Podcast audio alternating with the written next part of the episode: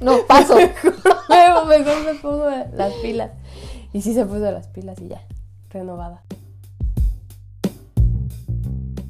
¿Estás lista? Lista. Cuando me trabe, te voy a decir corta, corta, córtale, mi chava. Muy de... Me clavaste una espina, Está muy corazón. buena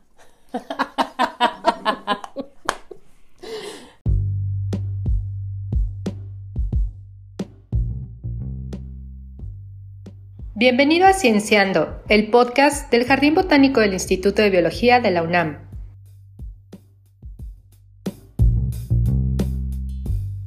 Bienvenidas, bienvenidos, bienvenides a su ya conocido podcast Cienciando. Mi nombre es Alma Gómez, formo parte del área de difusión y educación del Jardín Botánico y es un gusto estar en sus oídos nuevamente. Disculpen si en algún momento escuchan que una tosida, una estornudada, pero vamos aquí recuperándonos de la, de la gripe decembrina, hasta enero ha llegado. Ya ven que este mes es interminable, pero nos estamos recuperando. Espero que la invitada no, no tenga algún, algún problema, ¿verdad? Con esto, porque ahora estamos frente a frente, como diría la canción. Y bueno, me da mucho gusto porque más que colaboradora, es amiga, ya tenemos como, como casi siete años de conocernos. Naye fue de las primeras que me dio la bienvenida aquí al Jardín Botánico.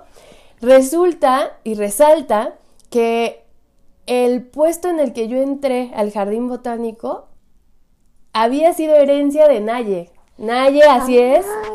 La Muchos curadora, años. la curadora de plantas acuáticas. Ella misma, la que estuvo con nosotros hace poquito para hablarnos de los sabores del humedal, ahora regresa a hablarnos de un tema mucho más crítico, ya con este, con el dedo en la llaga. Pero así es, entonces, finalmente creo que esto es de herencia, el camino nos lo marcaba ya el destino. El destino nos marcaba unirnos. Así es. Pero me da mucho gusto estar con Naya aquí otra vez en este, en este foro y con esta audiencia. Así que Naye, bienvenida. ¿Cómo estás? Muchas gracias. Hola, pues hola a todos, a todes. Me da muchísimo gusto estar aquí. Además es una plática así de cuates para hablar de un tema vigente. Y bueno, sí, estoy ahora a cargo de la colección de plantas acuáticas, pero me interesa mucho la parte de divulgación, la parte de educación ambiental y por eso siempre ando de metiche aquí, con el área de difusión. No, pues es que esa es la vocación del área, ¿verdad? Todos somos así. Aquí nos forman así. Pero fíjate, acabas de decir algo muy cierto, muy vigente. Todos ahorita estamos con problemas de agua, ¿no? O sea, hay noticias ya de que hay desabastecimiento y que el día cero. Hay lugares en donde no, no nos lo imaginamos, pero ya están este, estas problemáticas. Yo lo comentaba hace bien poquito eh, en el caso de la familia de mi papá, que mi papá es de Catepec, ellos tiene más de un año que no cae agua, ¿saben? O sea, es una cosa bien importante de mencionar porque uno es que sigues pagando, ¿no? Tus recibos como si tuvieras el servicio y el recurso llegara a tu casa. Pero la cosa es que no, el abastecimiento en muchas de las zonas, en gran parte de las zonas de Catepec, es por pipa, es porque ya no llega. Entonces, bueno, sí creo que el tema de hoy es un tema bien importante porque se vincula a todos esos eh, problemas que ahora vemos, todas esas noticias de las que estamos eh, llenos y que creo que también no le, a veces no prestamos tanta importancia porque estamos en zonas donde todavía no llega el problema tan agudo. O nos acostumbramos a que solamente llega el agua en ciertos momentos o a ciertas horas. Entonces, como que eso se te vuelve como parte de tu cotidianidad Así y no debería de ser, ¿no? Sí, sí, sí. La, bueno, la gente, ¿no? Que, que dice, a las 4 de la mañana ponemos la bomba para llenar la cisterna, el tinaco, los botes, porque va a caer hasta la siguiente semana. Tienes toda la razón. Este, como esta palabra, ¿no? Que, que suena mucho, lo normalizamos y tiene que ver con que de alguna manera uno se ha perdido la exigencia del servicio, ¿no? Y dos, pues también hay un problema ahí de autoridades que no están al tanto de lo que sucede en cada uno de los sitios de nuestro país, ¿no? Pero bueno, como ya lo dijimos, en algunos lugares es mucho más agudo y en otros menos. Pero ¿qué les parece si empezamos de lo general y nos vamos a los casos más particulares? Ok. ¿No? Aquí nosotros ya en tendencia lo que se dice.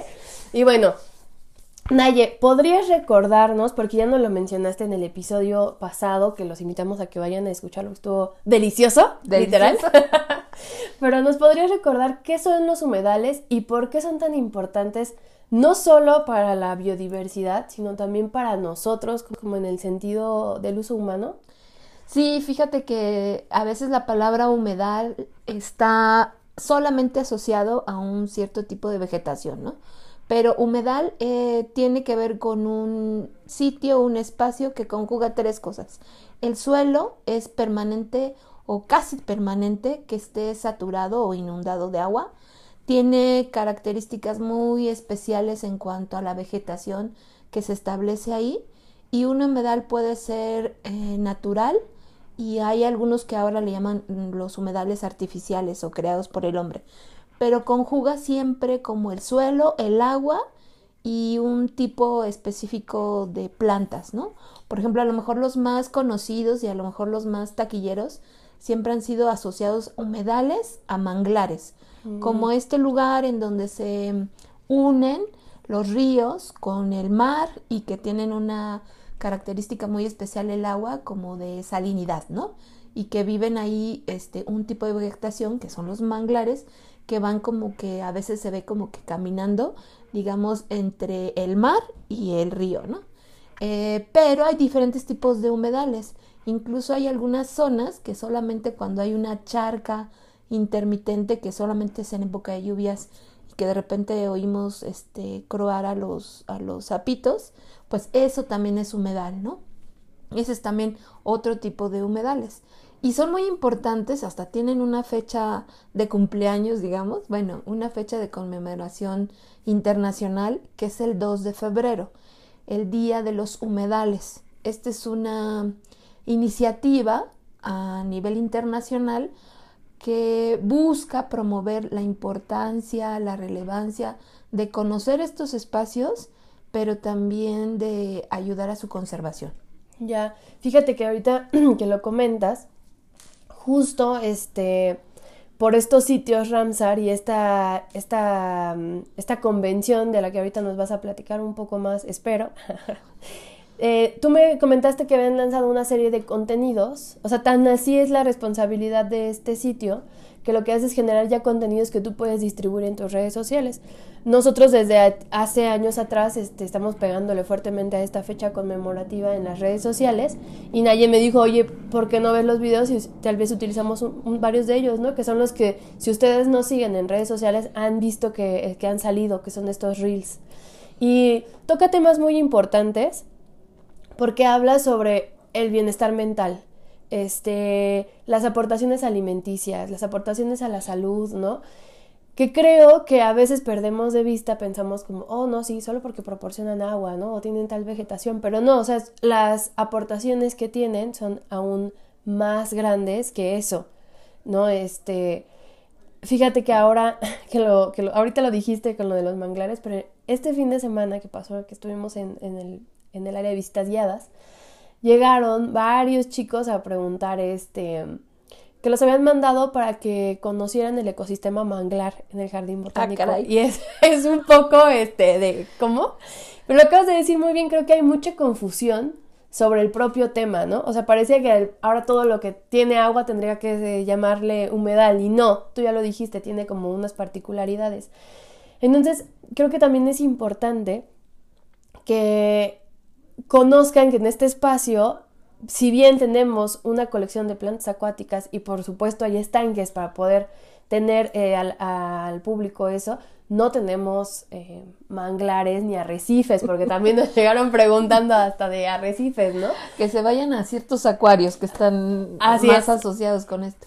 Sí, es que em, para empezar, como muchos cuerpos de agua, lamentablemente y más como habitantes de la Ciudad de México, los hemos visto como el canal atrás de mi casa o el charco que no quiero ver o lamentablemente se ha visto como, como el lugar de desecho, ¿no? Como que no quiero algo y ah, que se lo lleve la corriente, ¿no? Sí, sí, sí. Este, y no, o sea, hay muchas otras cosas, como dices, que tienen que ver con salud, con bienestar. Un elemento básico de los humedales es qué pasa con el agua, ¿no? Y nosotros dependemos totalmente de ese líquido vital para todo. O sea, a lo mejor hay alguien que dice, ay, a mí no me interesa, pero todo, véanlo en cualquier cosa, o sea, hasta una pluma, un cuaderno, necesito para su elaboración un montón de litros y litros de agua, ¿no? Entonces, todo está relacionado a nuestro consumo. Él mismo está compuesto de agua y necesita tomar agua. Exactamente, entonces todos estamos relacionados con el agua. Pero eh, si pensamos en nuestros alimentos, o sea, cuánta agua necesitamos también para, para ello, ¿no? Hay a lo mejor algunos alimentos que es más fácil asociarlos al agua, ¿no? Imagínense cuántas toneladas de arroz eh, están asociadas a un sistema de humedales. A lo mejor algunos han visto algunas películas, algunos documentales en donde se ven campos de arroz así enormes y todo está charcosito, ¿no? Pues este, si a lo mejor algún día han ido al súper a comprar arroz, hay algunos incluso que este, dicen grano entero, ¿no? O sea, qué. Y hay ciertos lugares en donde se produce más arroz que otros. Por ejemplo, no es de, de, de gratis de que hay algunos asociados a ciertos estados de la República, como Morelos, ¿no? Sí, pero la marca, ¿no? La marca nomás, por decir una. No, y, y, tienes toda la razón. Este, creo que tal vez pensamos siempre como de manera indirecta, de manera directa, como estamos vinculados a estos recursos, pero no de manera indirecta. Pero todos ocupamos agua en alguna cadena de suministro de alimentos, ¿no? Este, de abastecimiento de otros sitios, por ejemplo, aquí Aquí ocupamos agua para regar las colecciones, ¿no? O sea, se ocupan agua para llenar los estanques. o sea, no solamente tiene que ver con el consumo directo que tenemos, sino con los otros servicios que nos proporcionan. Incluso con la parte de, de historia, pensemos también un poco en cómo se establecieron como las grandes civilizaciones, ¿no? Este, tenía que haber un río agua de por medio para que se pudieran establecer. Incluso hace poco estuve en, un curso sobre Teotihuacán y para poderse establecer toda esa gran ciudad de Teotihuacán, este, eh, hicieron una modificación a un río que está cerca de ahí, ¿no? Entonces se habla de un lugar en donde eran miles de personas que llegaban a ese sitio. Entonces, ustedes véanlo, en cualquier colonia, en cualquier ciudad, en cualquier civilización, el agua está ahí presente, ¿no? Sí, no, no, o sea, no, no podemos deslindarnos de eso. No. Líquido vital, bien dice la, la, famosa frase. Este, hablábamos hace dos segundos de, o tal vez más, no me los vayan a contar, de esta convención Ramsar que está dando como esta información y que le esté pegando duro, ¿no?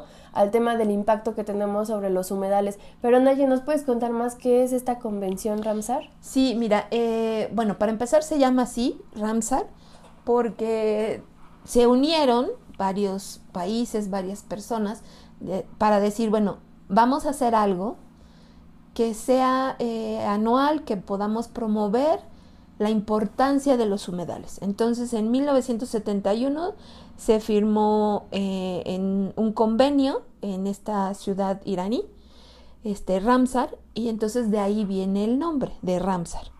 Entonces ellos a partir de, esos años han eh, promovido el hecho de que se conserven los humedales, que se hagan campañas de difusión, que incluso para que tu espacio pueda ser considerado un sitio Ramsar, hay una evaluación.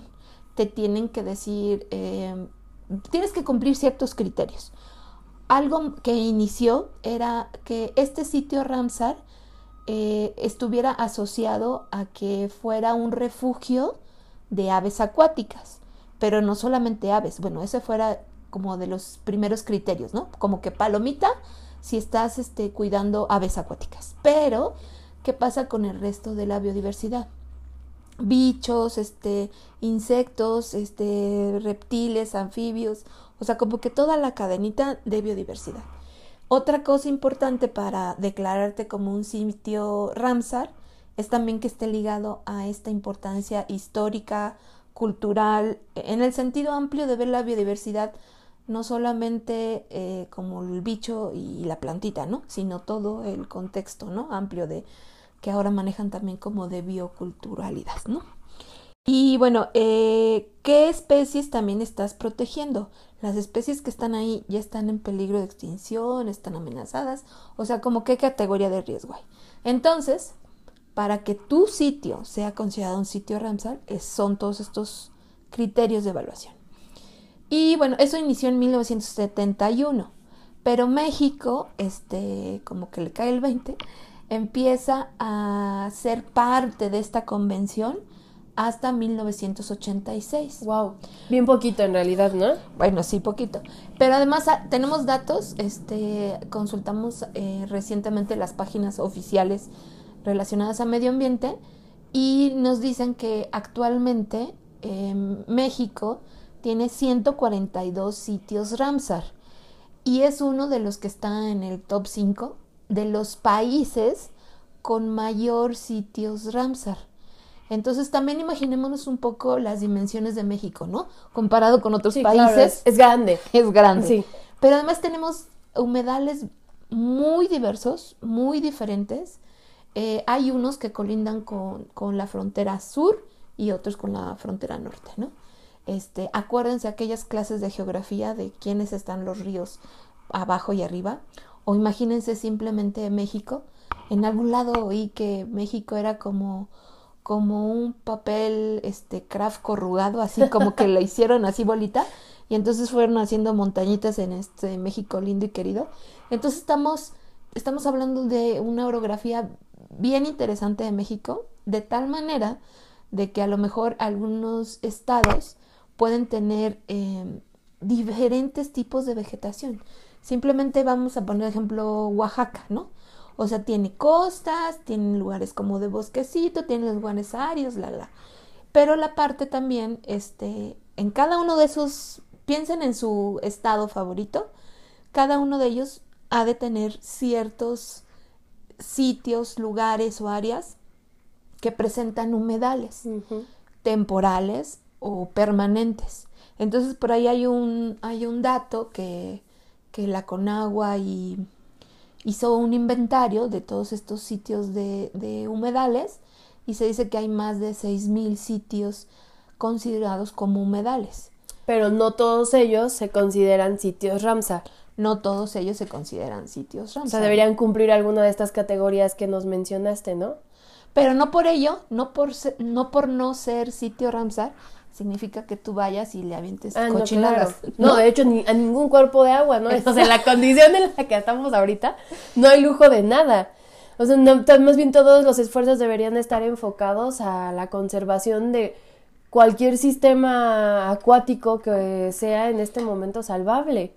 Así es. Y por ejemplo, algo que nosotros que vivimos en, Ciudad de México, tal vez el humedal más famoso por la cercanía a lo mejor o por, por ser también una zona muy turística, es toda la zona de los ejidos de Xochimilco y San Gregorio. Ese es un sitio Ramsar, ¿no? Eh, o a lo mejor un poquito más lejos de Ciudad de México es eh, Lerma.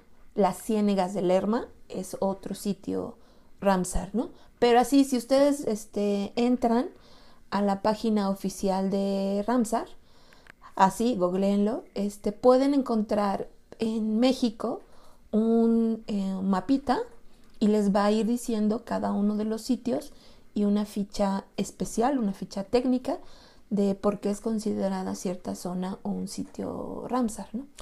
Oye, Naye, y justo hablando de esta, de esta, de esta disminución de sitios, ¿no? de, de humedales. Eh, también creo que con el, el crecimiento poblacional y muchos de los otros factores que ya conocemos, porque todos somos parte de esa cadena, ¿verdad? Viciosa. Pero, ¿cuál ha sido en realidad la problemática con ellos? O sea, ¿por qué, por qué darles una fecha conmemorativa? ¿Por qué poner este... ¿Por qué ponerlos en el centro de atención? ¿Qué está pasando con ellos? Hay muchos problemas que están directamente afectando como la disminución de estos sitios eh, de humedales en general. Este, uno sí es las condiciones, repetimos otra vez, como las condiciones de calidad y cantidad del agua que llegan a este sitio. Es algo crucial. Crucial. Pero otra cosa también es el uso a lo mejor excesivo de algunos recursos de ese sitio que los ponen en riesgo, ¿no? A lo mejor no aceptamos como las fechas de veda y pues sacamos todos los peces, ¿no? Claro. O a lo mejor está, no está tan regulada, por ejemplo, la cacería y pues nos echamos a la mitad de los patos, ¿no? Este, hay ciertas presiones así y también mucho es el cambio de uso del suelo de lo que también está alrededor del humedal, porque pensemos en algún río, pero si de repente ya la población está creciendo, creciendo y creciendo, pues ahora también, ahora entubamos el río o lo desviamos o ya la misma como microcuenca ya no es lo mismo, entonces en vez de absorberse el agua, pues este encuentra el, el pedazo de, de, asfalto, ¿no? O sea, hay muchas, hay muchas condiciones. Este, pues nosotros que nos dedicamos a las plantas acuáticas, eh, hay varios de los estudiantes que han revisado algunos sitios que por bibliografía dicen que se distribuyen ciertas especies de plantas acuáticas. Van ahora a los sitios y, uy, no, ¿qué no crees? encuentran. O sea, ya no está la especie, pero ya no está el sitio, ¿no? O sea, eh, en algún lugar como rumbo a Querétaro también nos comentaba un doctor de aquí eh, que antes había ciertas poblaciones de una planta acuática, ¿no?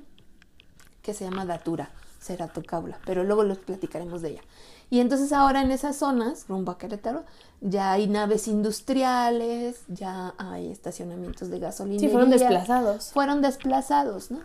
Entonces, este sí, todos esos factores se combinan y hacen presión a que vayan desapareciendo cosas, ¿no? Claro, sí. bueno, no sé, recuerdo, siempre hay historias, ¿no? Como de, no, cuando yo era chico, por donde yo vivía había un río y, ¿sabes? O sea, creo que hasta podemos ver la evolución, ¿no? De los cambios de estos sitios a partir de lo que la gente cuenta. O sea, de, de esta memoria y de esta. de este paso oral que hacemos de historias.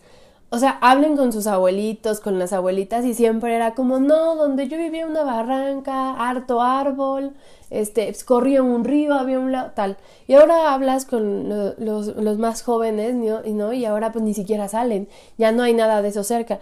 Yo lo he contado muchas veces, pero es una historia de verdad muy buena de contar.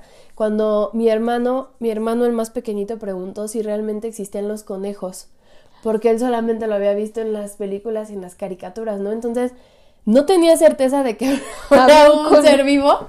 Ya tuvimos que ir a una granja que lo conociera, pero me imagino que es la situación de muchos, ¿no? Porque pues están, estamos tal cual rodeados de edificios, de ciudades, de asfalto, muy alejados de la, de la naturaleza, pero además de alejados es que hay una disminución increíble de cualquier área verde que veamos.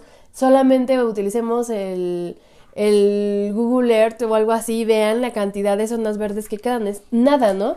Este, mm, siempre me molestaba cuando usaban ese término de los pulmones de la ciudad, ¿no? Ahora los entiendo, pero de otra forma, pues es lo único que le queda a las ciudades, esos pequeñísimos pulmones, y como acabas de decir, habría que saber qué es lo que contienen esos pulmones, ¿no?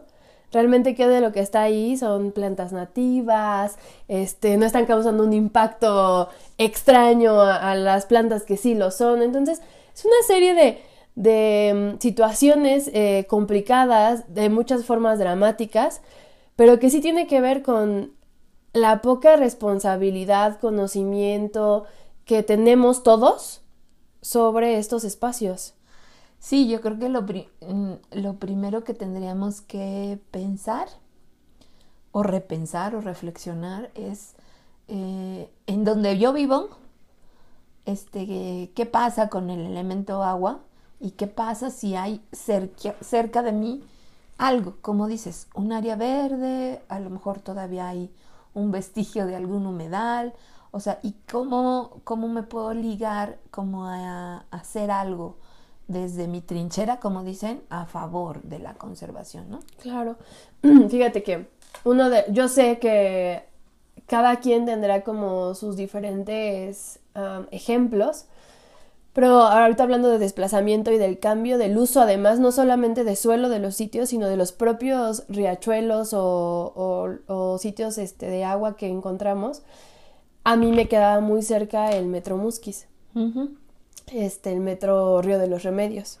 ¿no? Y pues ahí corría el río de los remedios, que después se hizo canal, porque pues nada más había basura y ocurría esto de que pasabas por ahí y uno que tiene que ver con esta información que soltó Ramsar este año, era muy triste ver que solo se había hecho como un hoyo enorme lleno de basura, olía horrible, o sea, era, era muy feo pasar por ahí, pero además lo más crítico es que en las temporadas de lluvia, como justo hay tanta basura y ya no fluye para ningún lado porque está, está totalmente estancado, pues había una inundación tremenda. Entonces, muchas personas cercanas a que sus viviendas estaban cercanas a esto, las aguas negras invadían sus casas y bueno, era una pérdida y ocurría, lo más triste es que ocurría año con año.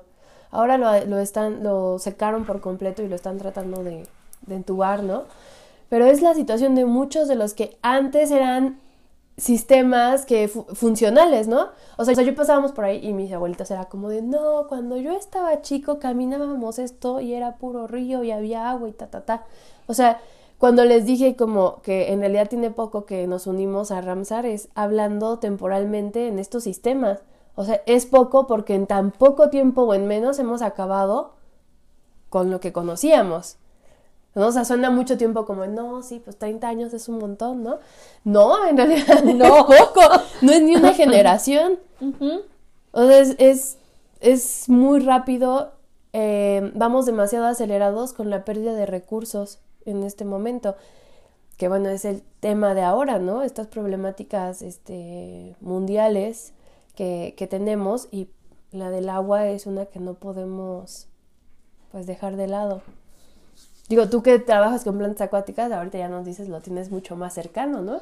Sí, así es. Y bueno, el, por eso yo creo que es importante que el 2 de febrero, además de celebrar con tamales, el 2 de febrero, o sea, que se nos vaya así como poniendo una semillita, una semillita acuática en nuestra, en nuestra conciencia o en esta parte de sensibilidad hacia la parte ambiental, de que el 2 de febrero es el Día Internacional de los Humedales, ¿no? Y lo bueno es que hay muchas iniciativas y sobre todo de organizaciones civiles eh, que están haciendo cosas a favor de sus recursos o de sus ambientes, ¿no? Em, sé que es una, un esfuerzo que debe de ir engranado, debe de ser como cadenas, no solamente la sociedad, sino también la parte política, gubernamental, eso me queda claro. Y también a lo mejor involucrar a la parte em, académica como la parte de los datos crudos, ¿no? O sea, ¿cómo puedes decir que un charco está bien, mal, regular, mm, no sé? Pues con datos, ¿no? Yo tenía un jefe que decía, lo que no se mide no se mejora. Y es cierto. O sea, si no puedes, si no sabes la evidencia. la evidencia, qué pasa aquí, no puedes ayudar como a todo lo demás que quieres ir armando, ¿no? Pero algo que me, que me gusta es que si ahorita ustedes por curiosidad googlean 2 de, 2 de febrero o Día de los Humedales, la, la, la, este, hay muchas iniciativas que están este, haciendo cosas en su lugar, ¿no? O sea, no, a lo mejor no puedes salvar desde aquí al río Amazonas, ¿no? No, pero los más cercanos, ¿no? Pero puedes ligarte como a las cosas que están haciendo en conjunto, ¿no? Hay buenas iniciativas que ha hecho el gobierno de la Ciudad de México. Hay algunas cosas que ha costado mucho trabajo. Hay un, hay un lugar en donde em, fuimos con algunos alumnos que se llama Canal Nacional.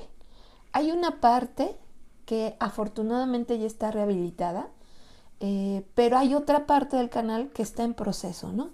Y siguen habiendo problemas, sigue habiendo como que tiran basura otra de las cosas que tiene que ser claro es que cualquier cuerpo de agua no es para que avientes a tu tortuga que, japonesa que no quieres, a tu pececito que ya nadie quiso y lo aventó, este, que es una carpa o un pez japonés. Estoy hablando de especies invasoras y exóticas, ¿no? O que metas ahí al ganso blanco que te lo regalaron en una feria y que compraste un patito y ya no lo quieres. No, o sea, esas son Mm, especies de animales que pueden ser considerados especies invasoras, exóticas. ¿Esto quiere decir? Que no son del sitio. O sea, no van a vivir felices, son portadoras de un montón de enfermedades. hace poco platicaba con otra alumna del Instituto de Biología y me decía que esas carpas traen unos em, parásitos. Y ahora esos parásitos no solamente se quedan en las carpas, sino se van a especies em, nativas, ¿no? Peces nativos. Sí, es Bueno, un entonces se, se vuelve todo un relajo. Entonces, parte de nuestra mm, conciencia debería decir, bueno, tengo un bicho en casa, no lo voy a acuático, no lo voy a liberar en ningún lado. O sea, no avientes problemas a otros lados, ¿no? Este, mm, parte de eso estaba pasando, pasa en muchos lugares, en muchos humedales. Un problema fuerte son las especies exóticas invasoras. Incluso por ahí, este, pues la Semarnat eh, tiene todo un programa como para hablar acerca de estas especies que invaden, ¿no? Eh, en particular ahora los cuerpos de agua. O como el lirio acuático. El lirio acuático, que es una, a lo mejor una florecita morada con una plantita que se ve como muy esponjadita. Eh, es una planta que dicen, ay, qué bonito, ¿no? Y la ves en Xochimilco y dices, ay, yo compro una.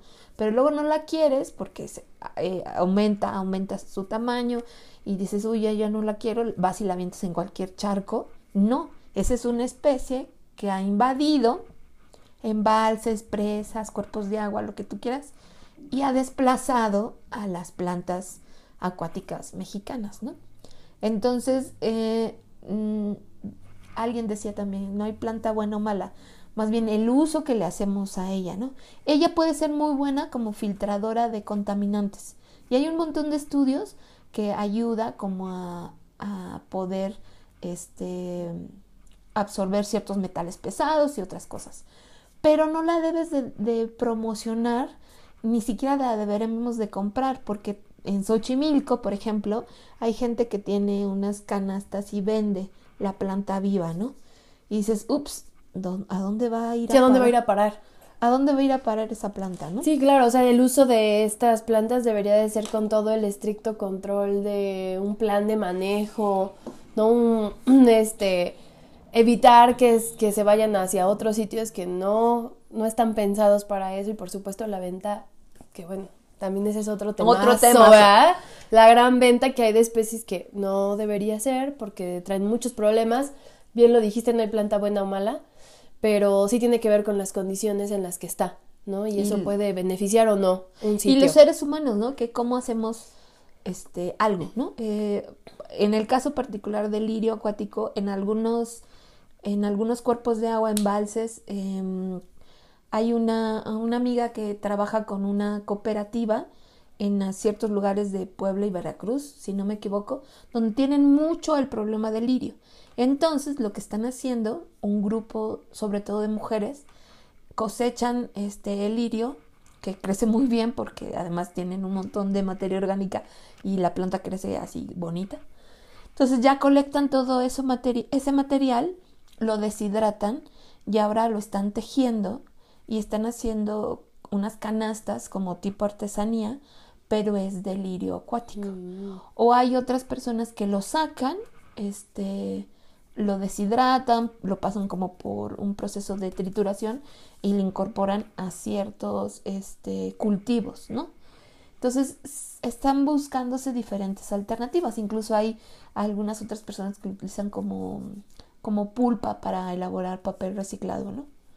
Entonces sí, hay que, no hay que también ver todo negativo, sino pensar en, bueno, tengo este problema, ¿cómo, cómo Sí, claro. solución? Sí, o sea, el problema, la problemática ya existe. Así o sea, es. tenemos que ver cómo podemos eh, resolver o medio disminuir el crecimiento acelerado del problema, ¿no? Creo que algo esencial es que tenemos que responsabilizarnos y tenemos que conocer, conocer el problema, conocer las circunstancias, que era el pro- es el propósito, ¿no? Al final del día de este programa, pues ofrecer información y cada uno de nosotros ya sabrá eh, cómo utilizarla, en qué momentos utilizarla o pues todo empieza desde la reflexión, ¿no? Desde poner el tema, porque a lo mejor si no lo conocía, pues no lo visualizaba. Así es. Y ahora digo, ok, creo que el charco que estaba al lado de mi casa sí era, era importante, ¿no? Y sí, efectivamente, este 2 de febrero vamos a comernos un tamal en pro de la conservación de los humedales. Ese va a ser nuestro nuevo, este, nuestro nuevo lema. Y es que eh, ya lo, lo, mencionaste, ¿no? O sea, bien este 2 de febrero, pues cele o sea, celebramos sí, la, la, la, rica tamaliza, que también tenemos un episodio sobre eso, vayan a escucharlo. Pero tenemos esta segunda conmemoración, que es el Día de los Humedales. Y por eso son conmemorativos, por eso ponemos eh, conmemoramos y no celebramos o no festejamos, porque no hay nada que festejar.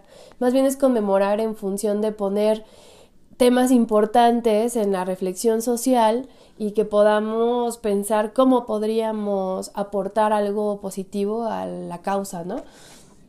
Además, el lema de este año es muy bonito porque dice los humedales y el bienestar humano y tiene que ver con todo lo que hemos platicado, ¿no? Por eso la plática iba como en función de pensar en qué es lo que nos aportan los humedales, ¿no? O sea, ¿por qué deberíamos cuidarlos? Pues porque nos hacen un montón de bien, ¿no? Nos, nos dan un montón de cosas y de ahí era la idea de poder poner sobre la mesa estos, estos diferentes, eh, estas diferentes situaciones en las que nos, nos brindan algo y de las cuales nosotros no les hemos correspondido muy, muy audazmente. Naye, ¿cuál sería, desde tu perspectiva como especialista en plantas acuáticas, has trabajado en muchos de los, de los proyectos de rescate de estos sistemas también, ¿no? Habría que mencionarlo, que tienes experiencia en eso. Em, o sea, no es que nada más nos va a hablar desde, desde el escritorio, ¿verdad? De donde estudia sus plantas acuáticas, no. Naye es como muy proactiva en, campo y está como muy metida en estas problemáticas, como una responsabilidad social muy fuerte. ¿Cuáles son esas recomendaciones que nos podrías hacer para ser entes activos en la conservación de los humedales? O sea, que, se, que, que, que nos haga sentir que sí estamos haciendo algo al respecto. Yo creo que algo importante es todo el tema del agua. O sea, yo creo que hasta parecemos disco rayado, ¿no? Ya sé. Pero, este, sí, el hacer el uso eficiente de, del agua. Ese es algo que puedes hacer de manera eh, sencilla. A lo mejor ya nos han dicho mil veces que el asunto de eh, con una cubetita de agua puedes lavar tu cochecito y no a manguerazo limpio, ¿no? Ese es como algo como básico, pero a veces se nos va el avión. Otra cosa que podríamos estar ligándonos es, en serio, conocer en nuestro entorno, en nuestro municipio, en nuestra ciudad, este, dónde están como los humedales más cercanos, ¿no? Y a lo mejor ir y contribuir en algo específico. A lo mejor yo voy a donar cuatro horas de mi sábado pero voy a ayudar a la comunidad a recoger basura y para que no se tape la próxima temporada de lluvia, ¿no? A lo mejor es algo así. Y también ir comprometiéndonos a hacer, piensen en otra cosa como consumo de un cuaderno. Este, a lo mejor decimos, ay, no importa, nada más le rayé dos hojas, lo voy a tirar. No, o sea, la, el asunto de cuánta agua se consumió para hacer un producto incluso los alimentos. Cualquier producto. Cualquier producto. y a veces, no sé, nos hace fácil como en un asunto de, de desechar todo. Estamos ahí también perdiendo sin querer como litros de agua, ¿no? Sí, o sea, cualquier cosa que hagamos, que compremos, que pensemos, tiene huella ecológica. Y esa, como bien nos decía Agustín Ruiz en otros de los episodios, esa ya no tiene manera de desaparecer, ya se hizo. Así reciclemos, infrarreciclemos, lo que sea, esa huella ya existe. Y el hecho de reciclar además también genera otra más. Entonces, sí, que, que cualquier cosa que hagamos, sepamos que detrás ya hay una huella ecológica que seguramente está vinculada al agua, al gasto de agua.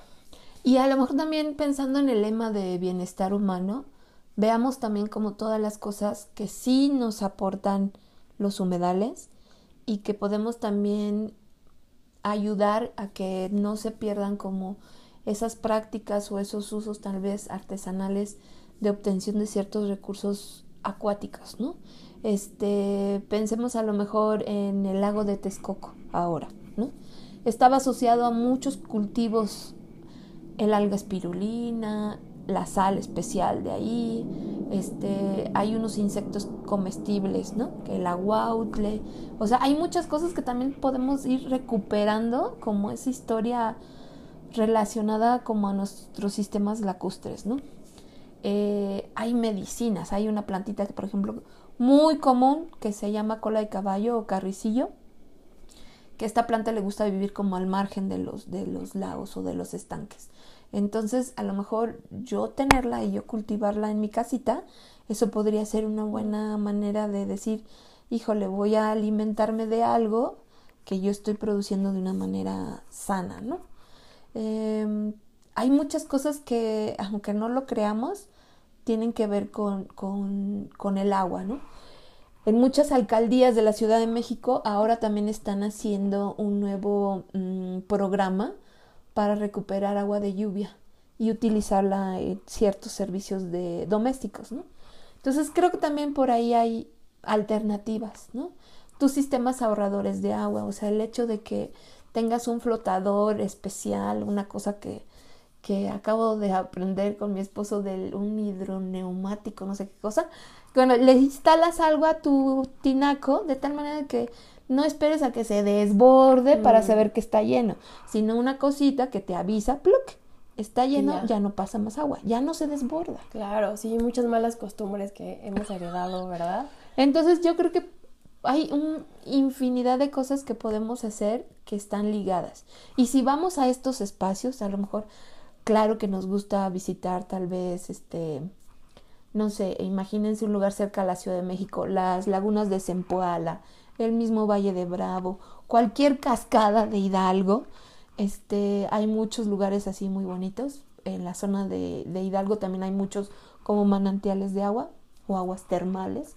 O sea, ir y hacer uso, pero de una manera como, eh, no sé, pues consciente, ¿no? consciente, ir y decir, ah, qué bonito está el espacio, la, la, la, pero no vas y avientas cosas, este, Dejas basura. Dejas basura. Introduces a tu especie. O Abandono. Ay, como que no queriendo dejo mi tortuga japonesa. No, o sea, yo creo que también ahí estamos mal. Yo creo que podríamos adoptar al colibrí que vive ahí, al pajarito que llega a tu casa a buscar agua.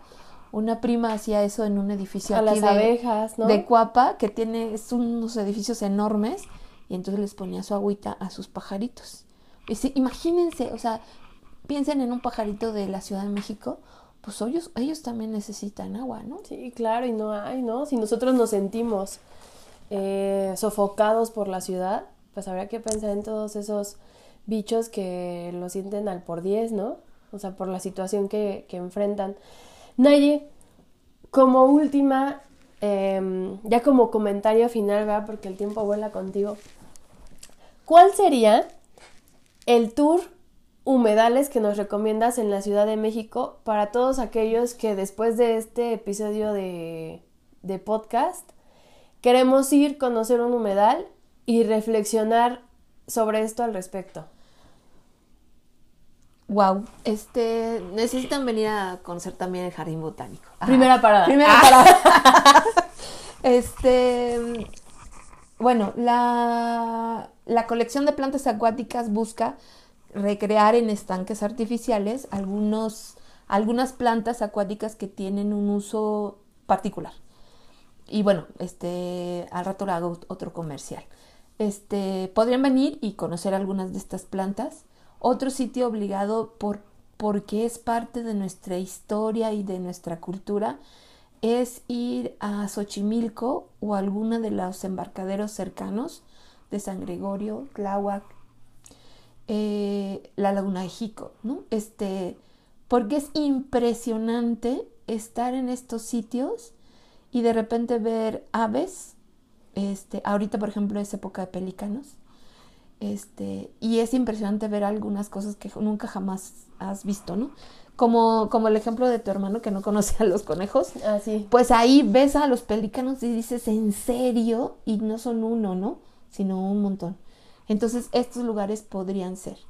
Otro espacio que pudiera ayudarnos también a ver cómo hay alternativas de remediación es un lugar que se llama Ecoducto, que está por el Metrobús La Piedad. Es una iniciativa eh, que también surgió hace varios años por organizaciones civiles y también por algunos especialistas de la UAM, el doctor Alejandro Alba, eh, y ellos tienen un sistema en donde cómo están recuperando agua, cómo la tratan con ciertas plantas, ciertos filtros, ahí actúan mucho como las, en las raíces de las plantas se forman como unos eh, microorganismos que van comiendo, capturando toda la materia orgánica para que después el agua salga limpia. Entonces es parte de lo que era el río La Piedad, pero que ahora se, se entubó y es un corredor bastante interesante, bonito, ¿no? Hay también unas cédulas que explican como todo el proceso. Y podría ser una alternativa para ver, chin, este, hay cosas interesantes, ¿no? Eh, si quieren algo un poco como más para toda la familia y algo también que pudiera ayudarles a incluso a relajarse y pasar un día ahí. El Parque Ecológico Xochimilco este, está haciendo bastante cosas interesantes porque por ejemplo ellos también en época pandemia estaban eh, haciendo una cosecha y cosecha de lirio acuático entonces también podrían ir ahí em, próximamente también habrá otros humedales que está pues promoviendo la Ciudad de México para su creación. Canal Nacional en una parte ya está restaurado y es impresionante ver eh, cómo ya se están estableciendo plantas acuáticas dentro. Y otro sitio que ahorita justo tiene la mayor cantidad de pelícanos, creo que ahí se echan un tiro con los de Xochimilco, pero Aragón Mm. El bosque de Aragón tiene un sistema de humedales, también ahí hay visitas guiadas para que conozcan este su, su humedal artificial que utilizaron para eh, la limpieza del agua. Entonces Bosque de Aragón también tiene eso, tiene, tiene plantas acuáticas y ahorita este, los pelícanos. Oye, súper buena la recomendación. Este, me encanta la del jardín botánico, por supuesto. Nada más habría que recordarles a los profesores que manden a sus estudiantes que no tenemos eh, manglares ni tampoco son de arrecifes. Entonces, primero vengan profes a, conocer el jardín y a ver qué es lo que tenemos. También dentro del programa de Vistas Guiadas tenemos ahí unas ofertas educativas sobre plantas acuáticas en la que nadie nos ayudó, que está al puro pelo. Tenemos un taller, pero tenemos la buena noticia de que ya tenemos cupo lleno. Pero es una, un recorrido y una, em, un taller de degustación precisamente de plantas acuáticas comestibles y medicinales. Entonces, bueno, si tenemos, las próximas fechas ya este, estén pendientes en redes sociales porque también eso se llenan en dos segundos.